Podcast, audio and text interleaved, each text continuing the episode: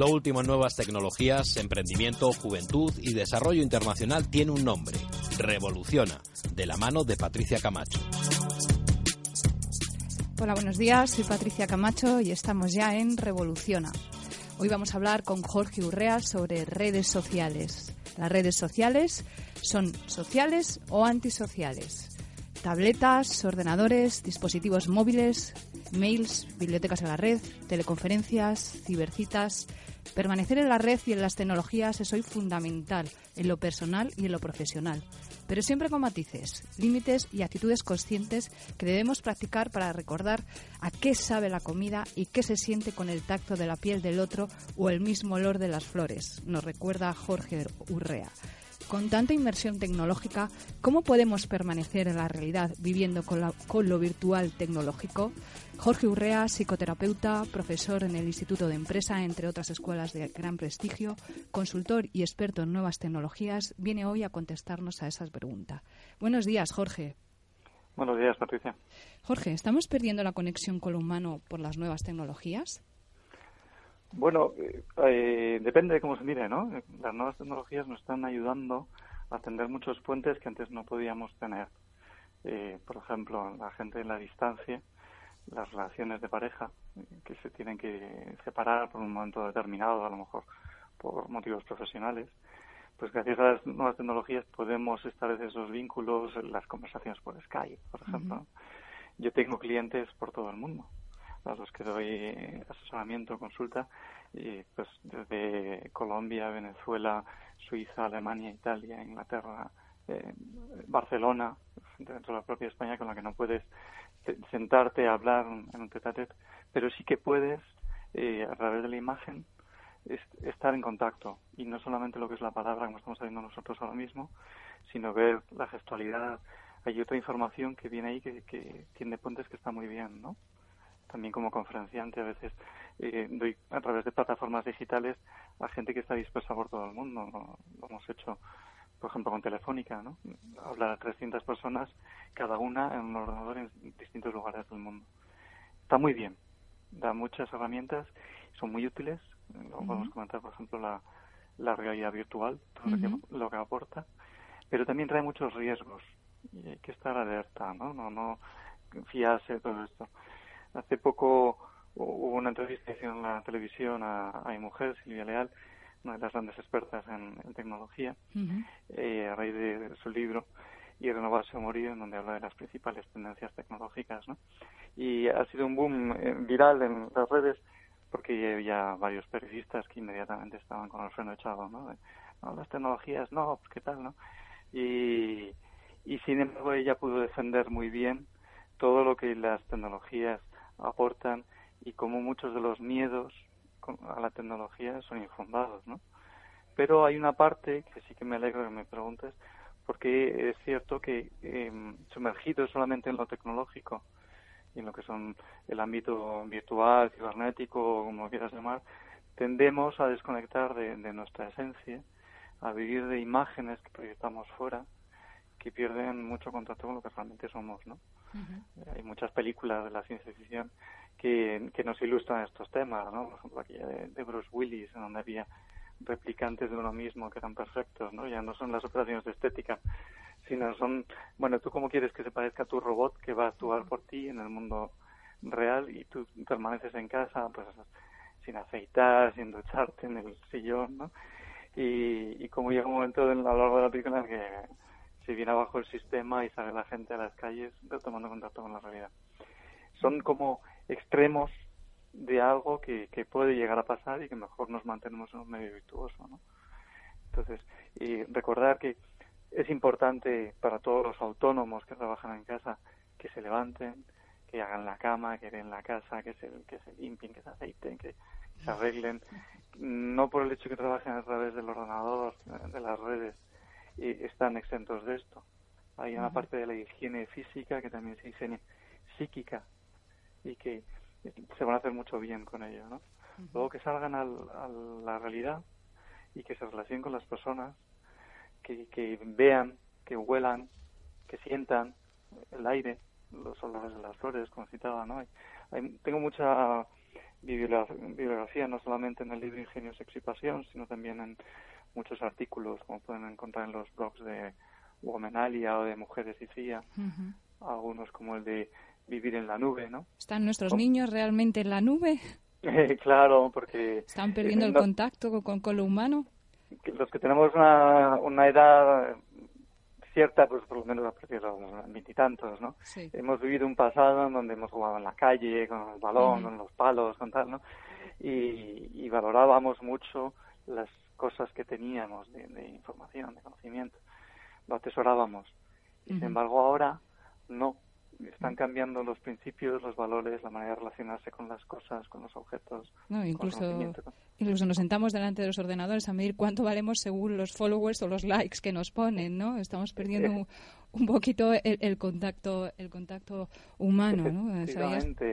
hay estudios hay estudios de tanta sobreestimulación de medios que demuestran que la, rato, la ratio de atención de un adulto promedio normal con tanta sobreestimulación de los medios es un segundo más bajo que un pez de colores que un famoso goldfish.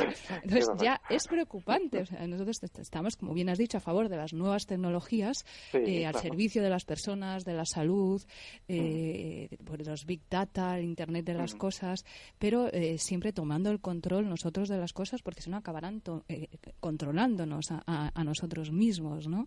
Y las pantallas táctiles nos están nos están haciendo perder el tacto, ¿no? tanta, pantalla.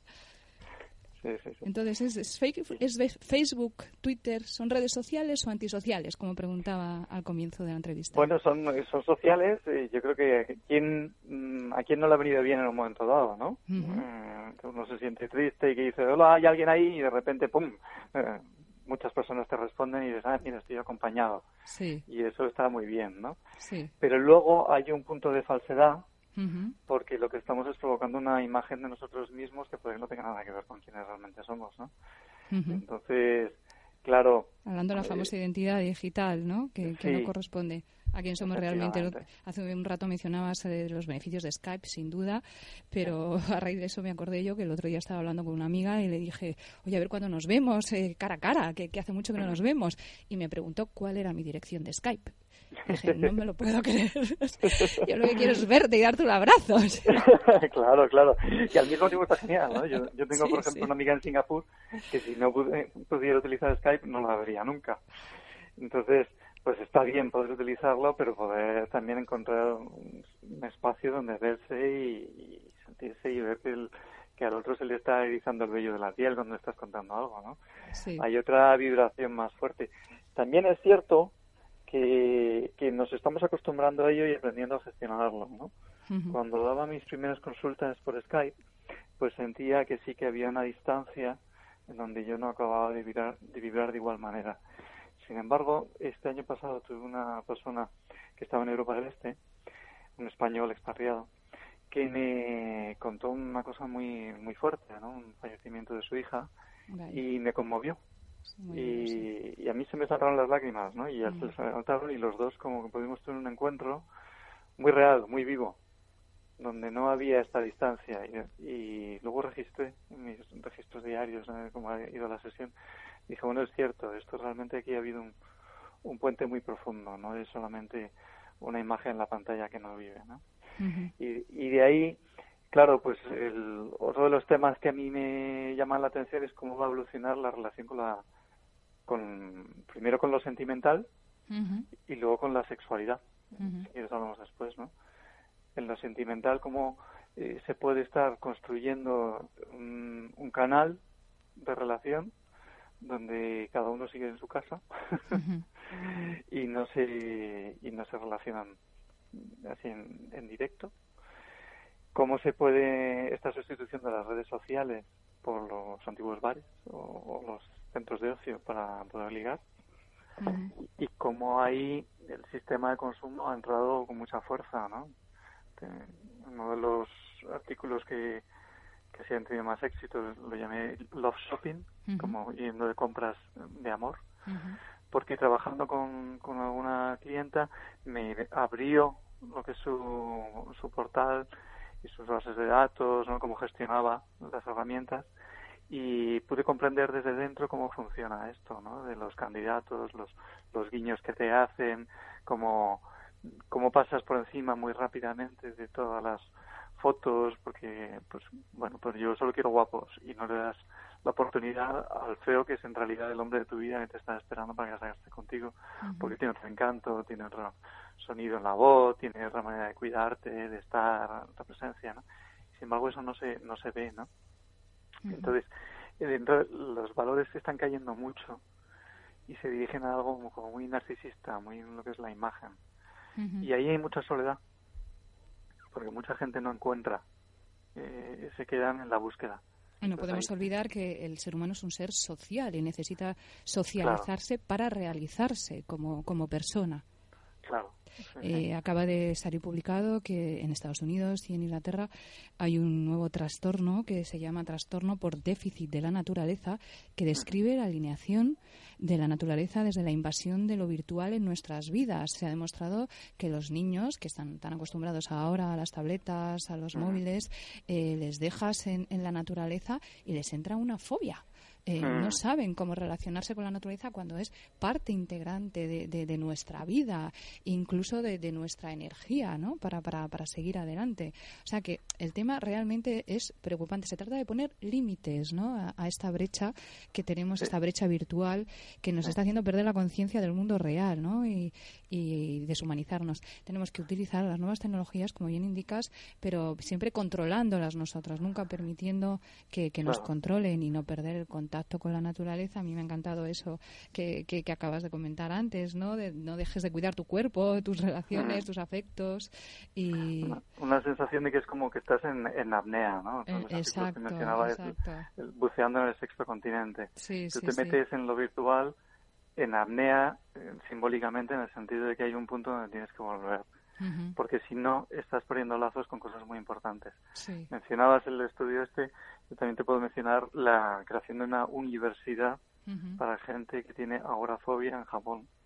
Porque es tanta la gente que anda inmersa en estos medios virtuales, cibernéticos, que ya no que ya no se relacionan y que no pueden asistir a una clase donde haya otros estudiantes porque físicamente no lo toleran. Dios mío. Entonces, tenemos que si ya se ha previsto una formación para esta gente, pues hombre, por un lado está bien, ¿no? Porque estás canalizando que puedan formarse y que puedan incorporarse a una vida real, porque sus padres no van a estar ahí para sostenerlos toda la vida, tienen que trabajar y demás, ¿no? Y ahora se puede trabajar mucho en lo digital, todo esto es de agradecer. Pero por otro lado, dices, oye, que, que también está bien volver al mundo real y tener estas habilidades, no hay que perderlas, ¿no? Y en el mismo sentido, te citaba el ejemplo de este de la sexualidad, ¿no? Sí. El desarrollo de las eh, técnicas virtuales nos llevan hacia máquinas tan sorprendentes que te hacen sentir que, pues, por ejemplo, la, semana pasada tuve el privilegio de ir a una demostración de la empresa Experiencia que nos pusieron diferentes tipos de gafas con, con programas para poder vivir viajes virtuales, ¿no? Y uno de ellos fue una, una noria de estas, una especie de siete picos por la por la naturaleza, por el mar, por tal, por cual. Y ahí me tuvieron que agarrar porque yo me caía de la sensación de que, que realmente aquello ya se acercaba mucho a lo real, ¿no? yo tengo mucho sentido del equilibrio. Pero habían engañado a mi cerebro de manera que yo tenía la sensación de que la experiencia era real. Y, lo, preocupante es que, hablando del cerebro, ya los neurólogos nos han dejado bien claro que existe la plasticidad cerebral, que a lo que acostumbremos a nuestro cerebro así nos vamos a quedar. Si, estamos, si nos empezamos a, acostumbrar a vivir única y exclusivamente rodeados de máquinas, eso es lo, que vamos a, desarrollar, ¿no? Eh, esa actitud antisocial y, como hemos dicho, esta fobia de la naturaleza que ya existe y que, y que es bastante preocupante. Es un tema de formación, de corrección. Estamos a tiempo de hacerlo. Eh, hablando de estudios, el 87% de los jóvenes prefieren hablar por WhatsApp en lugar de verse. Esto ah. eh, se trata de poner límites, ¿no? De, concienciar a los jóvenes de la necesidad del contacto del contacto humano para realizarse, que, porque somos personas humanas, no, no somos máquinas, ¿no? Ah. Hay un, yo recomiendo un, un vídeo de, un rapero que me encanta, ¿no? Princea, que, que, dice, me imagino un mundo en el que sonriamos cuando nos falte poca batería, porque eso significaría que estamos a una barrita más cerca de ser más humanos. en efecto. Entonces, una visión antes de terminar positiva. Eh, pues aliarse con la tecnología para sacar todo lo bueno que haya de ella, ¿no? eh, nos está dando oportunidades que antes eran impensables. Exacto. Eh, la tercera edad, por ejemplo, de repente puede llegar, volver a encontrar otra pareja. Y antes estaba mal visto que un señor viudo saliera a la calle a buscar a otra señora, ¿no?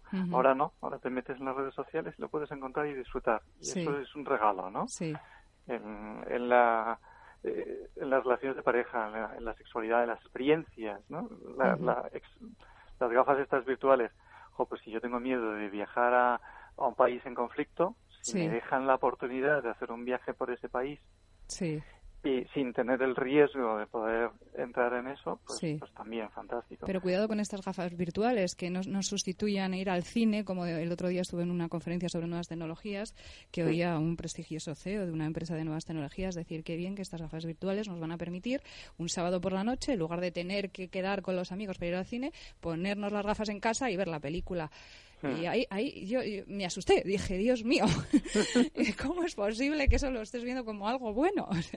está bien utilizarlo, pues eso, para conocer nuevos lugares, viajar donde no puedes ir, pero por Dios, no dejemos de quedar con nuestros amigos, de socializarnos, que somos seres sociales, que lo necesitamos para realizarnos, para encontrarnos más felices y para ser la mejor expresión de nosotros mismos.